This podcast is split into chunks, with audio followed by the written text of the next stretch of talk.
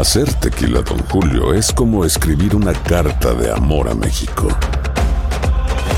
Beber tequila, Don Julio, es como declarar ese amor al mundo entero. Don Julio es el tequila de lujo original, hecho con la misma pasión que recorre las raíces de nuestro país. Porque si no es por amor, ¿para qué?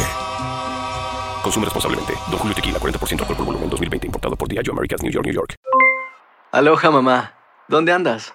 Seguro de compras. Tengo mucho que contarte. Hawái es increíble.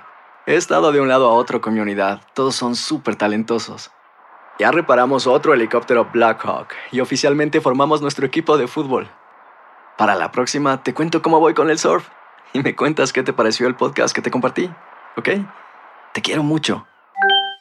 Be All You Can Be, visitando goarmy.com diagonal español. Si no sabes que el Spicy McCrispy tiene Spicy Pepper Sauce en el pan de arriba y en el pan de abajo, ¿qué sabes tú de la vida? Para, pa, pa, pa. Boost Mobile tiene una gran oferta para que aproveches tu reembolso de impuestos al máximo y te mantengas conectado. Al cambiarte a Boost, recibe un 50% de descuento en tu primer mes de datos ilimitados. O, con un plan ilimitado de 40 dólares, llévate un Samsung Galaxy A15 5G por $39.99. Obtén los mejores teléfonos en las redes 5G más grandes del país. Con Boost Mobile, cambiarse es fácil. Solo visita boostmobile.com. Boost Mobile, sin miedo al éxito. Para clientes nuevos y solamente en línea, requiere AroPay. 50% de descuento en el primer mes requiere un plan de 25 dólares al mes. Aplican otras restricciones. Visita El siguiente podcast es una presentación exclusiva de Euforia On Demand. Queridos amigos, ¿cómo están? Me da muchísimo gusto saludarlos. Bienvenidos a Epicentro. Este es el último epicentro de este año, porque la próxima semana y la siguiente estaremos eh, descansando en la producción de nuestro epicentro, así que aprovecho para desearles un muy, muy feliz año. Este 2019 fue muy importante en muchísimos sentidos, estoy seguro, eh, para ustedes como para un servidor. Desde el punto de vista informativo, eh, un año central en la vida de todos nuestros países. Eh, México, mi país natal, y por supuesto Estados Unidos, mi país adoptivo. Pero el 2019 palidece en importancia cuando se le compara con al menos la importancia potencial que tendrá el 2020. En el 2020 tendremos el privilegio de compartir con ustedes todo el trayecto rumbo a la elección presidencial estadounidense de noviembre. Los que siguen Epicentro, los que nos hacen el favor de descargar, escuchar este podcast semana a semana, saben que la política estadounidense es mi gran pasión. Lo ha sido desde que era yo un eh, adolescente y lo es con mucha mayor razón ahora cuando lo que está en juego es algo mucho más allá del control del Congreso de Estados Unidos o de quien ocupa la presidencia, estamos en tiempos de una urgencia muy peculiar. A esta hora, dentro de un año, dentro de 12 meses, tendremos ya, si todo sale como uno espera que resulte, un presidente o una presidenta de Estados Unidos. La elección del 2020 habrá quedado atrás. Cuando pienso en los meses que nos restan rumbo a la elección, los 11 meses que restan rumbo a la elección, un poquito más del el año que viene, no puedo más que pensar que será un periodo absolutamente histórico para todos nosotros, para los que tendremos la responsabilidad de contarlo, de narrarlo, para los que tendrán la responsabilidad aún mayor de votar en ese proceso y también para aquellos que, aunque no tengan voto que depositar en las urnas, ciertamente tienen vela en este entierro, porque la elección en Estados Unidos afecta al mundo entero, no nada más a los estadounidenses, y esta en particular con mucha mayor razón. Así que, feliz año, disfruten estos últimos días del 2019, respiren, tomen aire, abracen a los suyos y nos veremos aquí a principios del año que viene para narrar el que será un año histórico, sin duda alguna. El Partido Demócrata en Estados Unidos se enfrenta un dilema fundamental rumbo a esa elección de la que hablábamos, la elección del año que viene, que es quizá la más importante de los últimos 50 años en Estados Unidos. Y el dilema ya lo hemos hablado aquí, Pero después de la elección en Reino Unido, de, en Gran Bretaña, hace unos días, ese dilema toma una importancia todavía mayor, porque queda claro las consecuencias de un error en la resolución de dicho dilema. Y el dilema es este. ¿Cuál es la opción más conveniente para evitar a como dé lugar la reelección de Donald Trump? ¿Un candidato moderado, candidato de centro, o alguien que represente al ala más progresista del Partido Demócrata? Ese es el dilema central del Partido Demócrata en el año que está por comenzar. A principios de febrero tendremos la primera elección primaria en Iowa y después el asunto no se detiene. Así que el dilema necesitará una respuesta urgente. ¿Cómo responderlo? Para algunos, la derrota de Hillary Clinton hace tres años es evidencia de que el Partido Demócrata debe virar hacia la izquierda y optar por alguien como Bernie Sanders o Elizabeth Warren, pero sobre todo pensemos en el gran adalid del ala progresista del partido, que es Bernie Sanders. Bernie Sanders, un hombre cuyo único interés siempre ha sido poner en práctica la agenda progresista en su versión más ambiciosa. Otros piensan que la derrota de Clinton en el 2016 no es evidencia de nada más que de la disfunción del sistema electoral de Estados Unidos, porque bueno, hay que recordar que Clinton después de todo ganó el voto popular por 3 millones de votos, muchísimos votos. Estas personas piensan que el camino correcto para derrotar a Trump no es desde el ala progresista, sino más bien desde el carril central, ocupar de manera convincente el centro del espectro político para atraer a los votantes que respaldaron a Trump en el 2016, pero que ahora están decepcionados, específicamente algunos demográficos, como por ejemplo las mujeres blancas en los suburbios sin educación universitaria que votaron por Trump en números muy considerables y que ahora, de acuerdo con las encuestas, están decepcionadas auténticamente de Trump. Si la meta es esa, dicen los que defienden a los candidatos moderados, la estrategia más sensata sería escoger como candidato a alguien como el ex vicepresidente Joe Biden. ¿Quién tiene razón?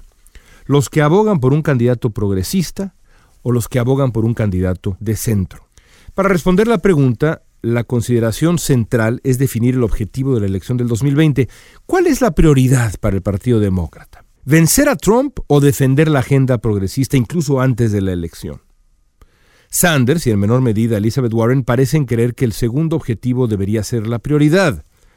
Warren ha dicho, por ejemplo, que la coyuntura actual requiere una batalla sin matices, pelea, todo o nada. Sanders va más allá y sugiere que el Partido Demócrata debe luchar por una agenda progresista que no admita concesiones. Punto y se acabó. ¿Se equivocan Sanders y Warren? A mí me parece que sí. No se equivocan en el diagnóstico de lo que necesita Estados Unidos, que es un país crecientemente desigual que va a necesitar tarde o temprano de una política progresista que proteja a las mayorías frente a una minoría voraz, frente a una minoría insensata. Creo que eso es un hecho. Y además si luego le suma uno la automatización y los costos que tendrá la automatización en la sociedad estadounidense, todavía más.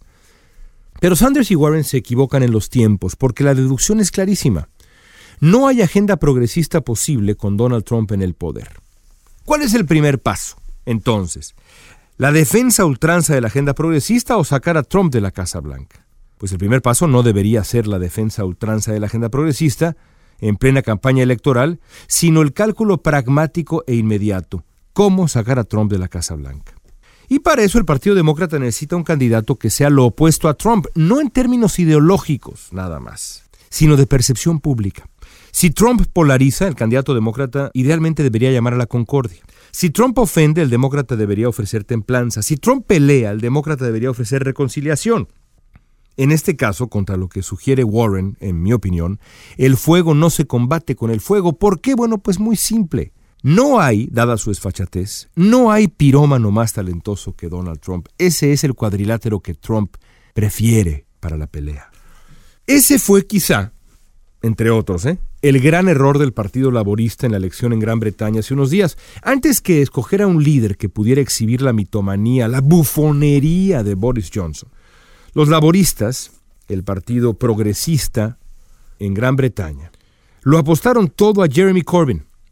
Como Sanders, Corbyn es, digamos, un purista ideológico. No cree en concesiones ni matices, y además Corbyn resultó ser particularmente desagradable como ser humano, por muchas razones, entre ellas porque es un antisemita sin redención alguna. Es decir, Corbyn polarizaba antes que reconciliaba a la sociedad inglesa. Para Boris Johnson, Corbyn resultó el rival soñado, porque la obstinación ideológica de Corbyn le permitió a Johnson pintarlo como un radical frente al electorado, mucho más peligroso, de acuerdo con Johnson, para el futuro de Gran Bretaña que el propio Johnson, el resultado, bueno, Boris Johnson ganó la más contundente mayoría que ha tenido el Partido Conservador en las últimas cuatro décadas. Corbyn perdió el liderazgo laborista, no sin antes haber colaborado a un cisma político que probablemente va a concluir con el Brexit y con la independencia escocesa, es decir, el final del Reino Unido tal y como lo conocemos, de ese tamaño. En términos puramente electorales, Bernie Sanders es, desde mi punto de vista, tan riesgoso para el Partido Demócrata como Corbyn lo fue para el laborismo. Para Trump no hay mejor rival que Sanders el año que viene. Es el rival ideal para Trump. Y para explicar por qué, yo sugiero al lector dirigirse a YouTube, donde encontrará un video de 1981, en el que Bernie Sanders se presenta en el Today Show de la NBC, que es el programa matutino más importante de Estados Unidos. El segmento se titula Socialismo en Nueva Inglaterra. Durante la entrevista con el periodista Phil Donahue, se ve a un Sanders de 40 años, recién electo como alcalde de Burlington, Vermont, Sanders defiende ahí con su conocida elocuencia su idea de gobierno, su visión. Parecido a lo que vemos, por ejemplo, con Andrés Manuel López Obrador, siempre el mensaje de Sanders ha sido uno, desde entonces hasta hoy. Ya desde entonces hablaba de una minoría que controla el destino de la mayoría y demás. Ahora, al final de la entrevista, Donahue le pregunta si Sanders es capitalista. Y Sanders responde, no, no soy capitalista. Responde con una sonrisa para luego explicar la importancia de regular a las corporaciones. Quiero repetirlo con toda claridad. La idea es correcta económica y moralmente. Sanders tenía razón entonces y la tiene ahora sobre los excesos deplorables del capitalismo. Pero un diagnóstico correcto no necesariamente gana elecciones, y menos en estos tiempos. En realidad, un video como el de Sanders en el 81 muy probablemente alejaría a un número muy considerable de votantes para los cuales es todavía impensable votar por un hombre que abiertamente rechaza el capitalismo y se identifica abiertamente como socialista en televisión nacional. La intención central de Trump y su campaña, muy astuta, por cierto, va a ser, ya está haciendo, colocar al Partido Demócrata y a su futuro candidato lo más a la izquierda posible, pintarlo como lo más radical posible en la percepción pública. El cálculo tiene sentido. En una elección entre polos opuestos, Trump sale ganando, tal y como Johnson se impuso a Jeremy Corbyn. Ahora, si la prioridad de los demócratas es vencer a Trump, el camino está al centro. Es más, si la prioridad de los demócratas, incluso los más progresistas, es promover para el resto del siglo XXI esa misma agenda progresista tan sensata y urgente, el camino empieza con vencer a Trump. Primero lo primero. Ojalá lo entiendan antes de que sea demasiado tarde. Amigos, tengan un gran, gran final de 2019. Que el 2020 sea un gran año para todos. Nos escuchamos de nuevo a principio de año. Un abrazo para todos desde Los Ángeles, California. Y a nombre de todo el equipo de Epicentro, soy León Krause. El pasado podcast fue una presentación exclusiva de Euphoria On Demand. Para escuchar otros episodios de este y otros podcasts, visítanos en euphoriaondemand.com. Hacer tequila, don Julio, es como escribir una carta de amor a México. Beber tequila, don Julio, es como declarar ese amor al mundo entero. Don Julio es el tequila de lujo original, hecho con la misma pasión que recorre las raíces de nuestro país. Porque si no es por amor, ¿para qué? Consume responsablemente. Don Julio Tequila, 40% alcohol por volumen, 2020. Importado por Diageo Americas, New York, New York. Si no sabes que el Spicy McCrispy tiene Spicy Pepper Sauce en el pan de arriba y en el pan de abajo, ¿qué sabes tú de la vida? Para, pa, pa, pa.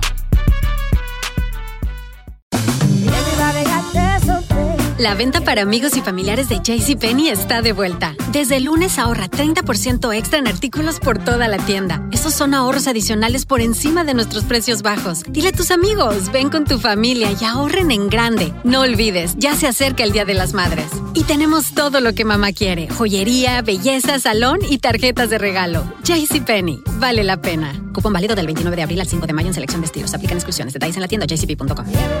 Boost Mobile tiene una gran oferta para que aproveches tu reembolso de impuestos al máximo y te mantengas conectado. Al cambiarte a Boost, recibe un 50% de descuento en tu primer mes de datos ilimitados. O, con un plan ilimitado de 40 dólares, llévate un Samsung Galaxy A15 5G por $39.99. Obtén los mejores teléfonos en las redes 5G más grandes del país. Con Boost Mobile, cambiarse es fácil. Solo visita boostmobile.com. Boost Mobile, sin miedo al éxito. Para clientes nuevos y solamente en línea, requiere AroPay. 50% de descuento en el primer mes requiere un plan de 25 dólares al mes. Aplican otras restricciones. Visita boostmobile.com para detalles.